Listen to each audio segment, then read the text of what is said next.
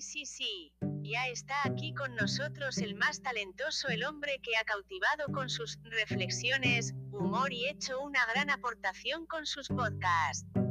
Aún no sabes quién es. Él es Ángel Hernández Morales. Y sean ustedes bienvenidos a un nuevo episodio llamado Mitos y Leyendas de Tlaxcala.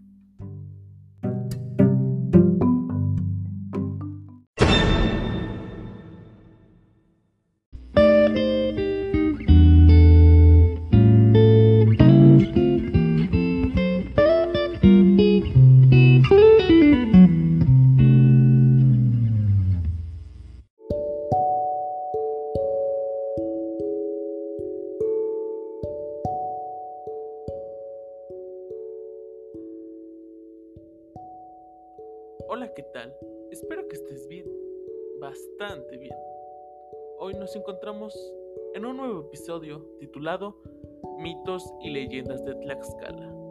¿Me acompañas? Soy Ángel Hernández Morales y bienvenido a este nuevo episodio, donde nos abarcaremos en el municipio de Amajac de Guerrero, el cual cuenta con algunas leyendas bastante peculiares. ¿Quieres saber cuáles son? No te vayas, aquí te las cuento.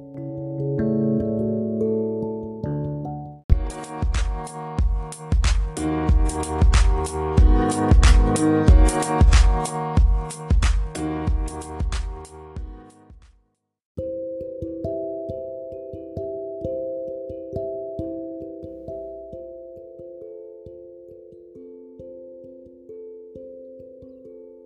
al municipio de Amajac de Guerrero, donde encontraremos una amplia gama de leyendas. La primera, llamada El Árbol Palo Huérfano, y la segunda, Cueva del Diario. Quédate conmigo para que te explique más acerca de esto.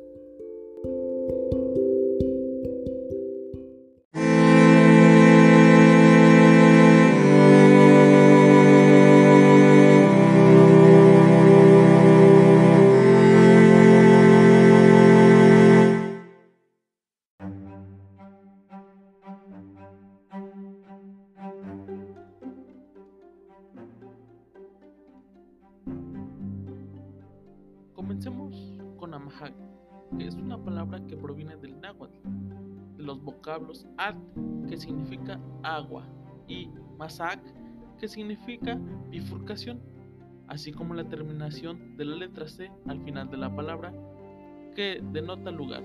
Así que Amajac, traducido al español, es donde se bifurca el agua. Amajac no solo es un municipio que tiene mitos, leyendas, sino que también cuenta con monumentos históricos, como por ejemplo la ex fábrica de hilados Santa Elena, la cual fue fundada por la sociedad Quintín Gómez Conde, hermanos, en el año 1888. Contaba con 415 telares y 7.972 usos y daban ocupación a más de 400 obreros, la cual se movía por las fuerzas del río Tequisquiat. En ese entonces, este río era bastante conocido, el cual llegaba a todo el pueblo. Así también como la fábrica La Estrella, la cual fue fundada y construida por Agustín del Pozo en el año 1874. Contaba con instalaciones similares a la fábrica de hilados Santa Elena. Esta era motivada por una fuerza motriz de vapor, con una potencia de hasta más de 80 caballos de fuerza, dando ocupación a más de 300 obreros. Este municipio tiene dos leyendas. La primera, la cual es denominada el árbol palo huérfano, o actualmente conocido como agüehuete, que esto es una especie de árbol nacional de México.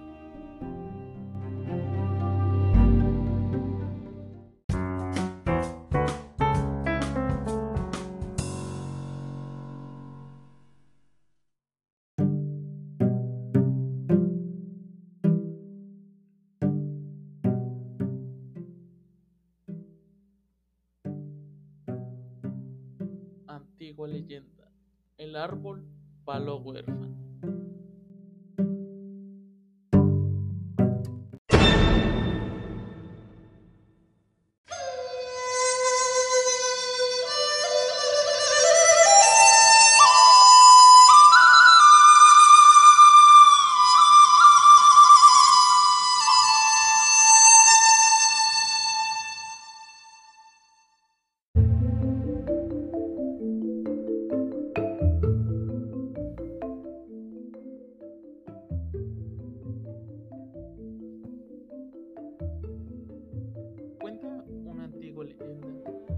Tlaxcaltecas llegó un joven de buen parecer, de aproximadamente 18 años de edad, siendo su cañado y su alforja sus inseparables compañeros. El aspecto era humilde del joven, muy reservado, apacible y de un trato muy atento. Esto hizo que llamara profundamente la atención de los habitantes de la muy leal, muy noble e insigne ciudad de Tlaxcala. Pasando algún tiempo, los lugareños se acostumbraron a verlo por las calles de la ciudad y por su cercanía siempre pensativo y melancólico. Esto era lo que ellos decían. Su interés por las prácticas religiosas provocó que los frailes, padres y franciscanos buscaran a toda costa integrarlo a su comunidad, pero el chico siempre se rehusó a toda compañía. A él le gustaba andar solo por las calles de la ciudad. En un día hermoso de primavera, el jovenzuelo tomó su cañado y su alforja y salió para atravesar el río Zaguapan. Comenzó a caminar hacia los Reyes, que en esa época era un pequeñísimo poblado del otro lado de Jotelulco, y siguió su andar hacia el occidente. Desde ese entonces y desde ese día no se volvió a ver más al joven, y su desaparición causó profunda tristeza a quienes lo conocían, puesto que ni sabían a dónde había ido. Después de lo ocurrido, los habitantes aseguraban escuchar lamentos provenientes de un lugar donde hoy se encuentra el árbol, conocido como el huérfano. Al día siguiente, por sorpresa apareció el joven, sentado y junto al árbol donde estaba. En ese entonces, pocos fueron los que lograron verlo, pues como ya llevaba varios días desaparecido, ellos pensaban que era imposible que fuera ese chico. Al caer nuevamente la noche, los lamentos no cesaron, por lo que los pobladores regresaron al lugar para ver qué es lo que estaba pasando. Pero, oh sorpresa, vieron al chico, pero ellos pensaban que estaba rezando, como era un chico muy católico. Al día siguiente, al amanecer, regresaron al lugar para preguntarle al chico por qué había desaparecido. Pero al llegar ahí, se encontraron con una muy grata sorpresa. No había nadie en ese lugar. Entonces, en su lugar donde él estaba, estaba un árbol grande, casi tan grande como hoy se ve en la actualidad. Y desde ese entonces, a ese árbol le llaman el huérfano. Este nombre proviene de que el chico se la pasaba solo y no quería ninguna compañía. Este nombre y así era conocido este misterioso chico. También cuenta la leyenda que por sus características del chico al árbol se le transmite mucha energía positiva. Entonces, al tú abrazarlo, con la frente pegada al tronco, nos descarga de todas las energías negativas y te recarga de energías positivas. Cabe mencionar que en el año 1943 los vecinos del lugar contrataron a un especialista para que analizara la corteza del árbol, pues en ese mismo año un gran rayo lo impactó y los lugareños pensaban que este árbol se secaría. Pero, por sorpresa, el árbol se restableció y siguió creciendo. Y entonces, en esta actualidad, sigue siendo el emblema de palo huérfano en nombre de aquel chico desaparecido desde ese día.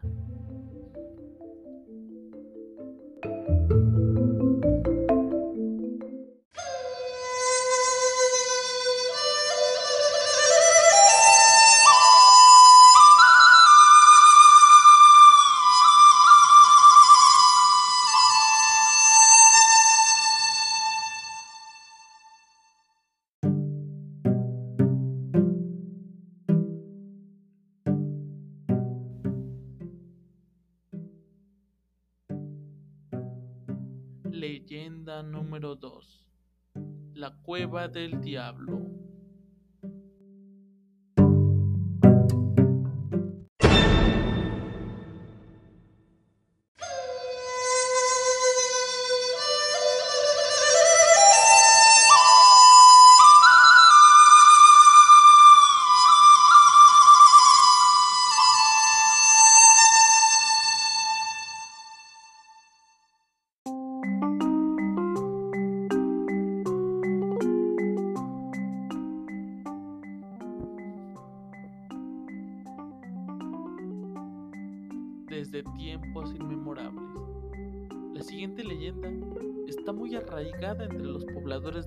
De Amajac de Guerrero.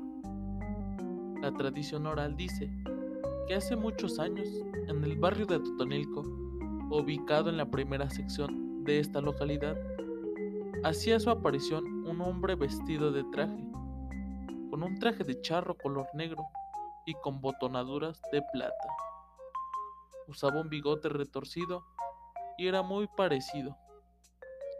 Aunque muy mal hablado, solía parecerse cuando los lugareños organizaban una fiesta. A él le gustaba ser bien atendido por los anfitriones de la casa y su presencia no debería de pasar desapercibida. Si la fiesta era en un bautizo, él tenía que besar primero al niño si era en un casamiento, él tenía que besar primero a la novia, o si no, se los llevaba. Ante esto, los vecinos ya estaban cansados y no sabían cómo correrlo de aquellas festividades. Anteriormente, ya no le hacían caso cuando él llegaba a las celebraciones y lo echaban a los perros. Pero esto lo enfurecía y las personas terminaban sometidas a sus caprichos. Pasaron muchos años y de este misterioso personaje ya no se sabía nada, ni de sus apariciones. Raro que sus apariciones ya eran repentinas y desaparecía con una gran facilidad. Un día, un borrachito que salía de una fiesta, sin querer tropezó con él y lo veía elegante y le dijo, Oye Malti, no estorbes en mi camino. A lo que el hombre le contestó, ¿y tú? ¿Cómo sabes que me llamo Malti? El borrachín prosiguió su camino sin ni siquiera hacerle caso.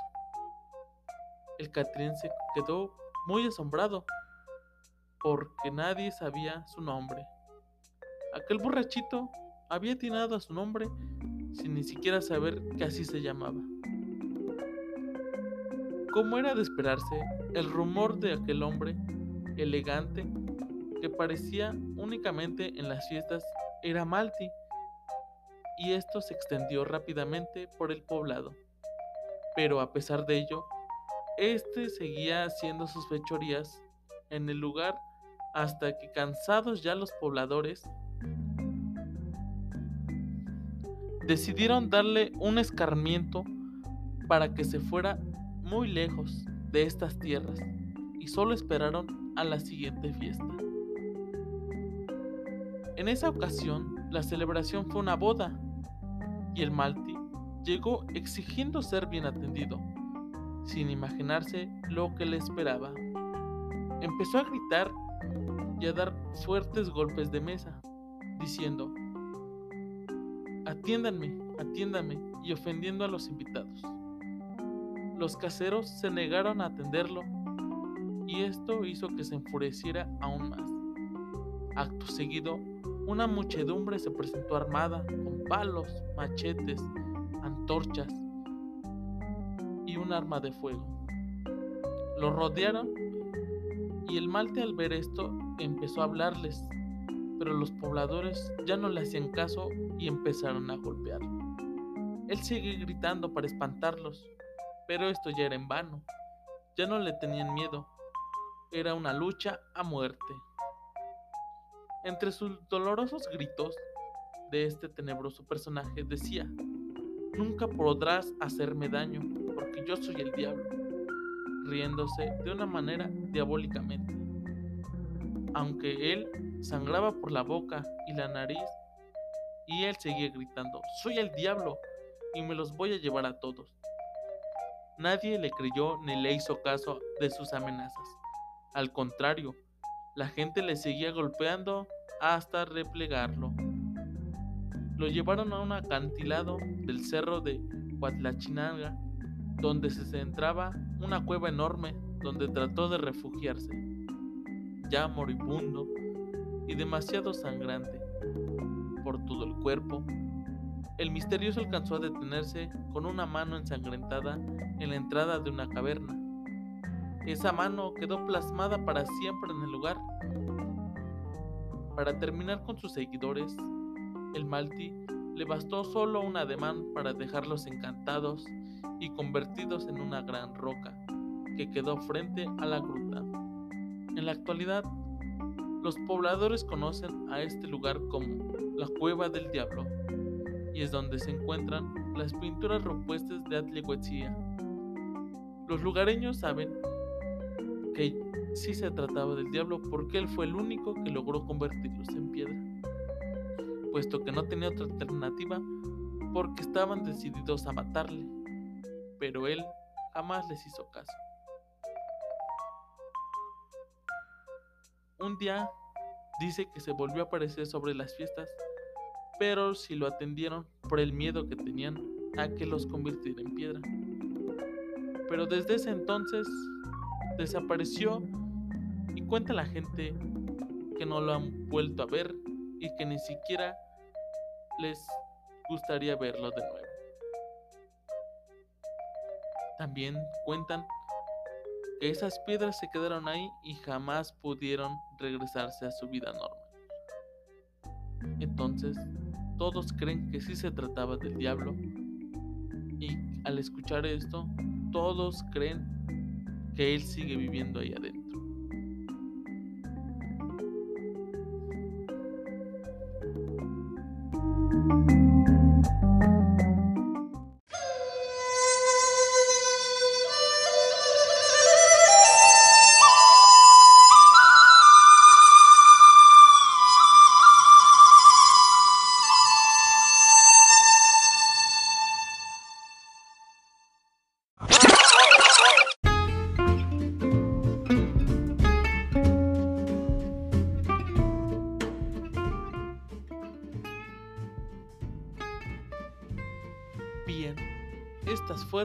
Leyendas del municipio de Amajac de Guerrero.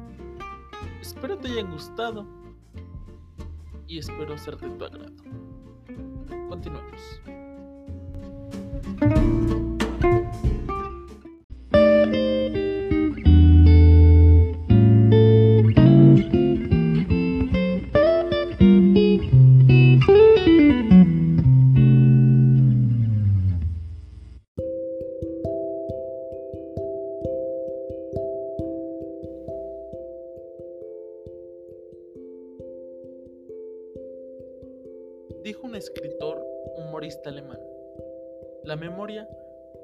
El único paraíso del que no podrán sacarnos, ni ser expulsados.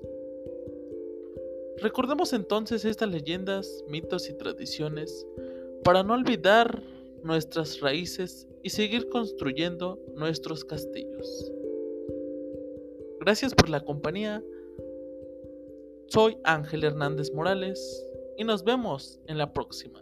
Espero te haya gustado y si es así, no olvides de seguirnos escuchando. Gracias.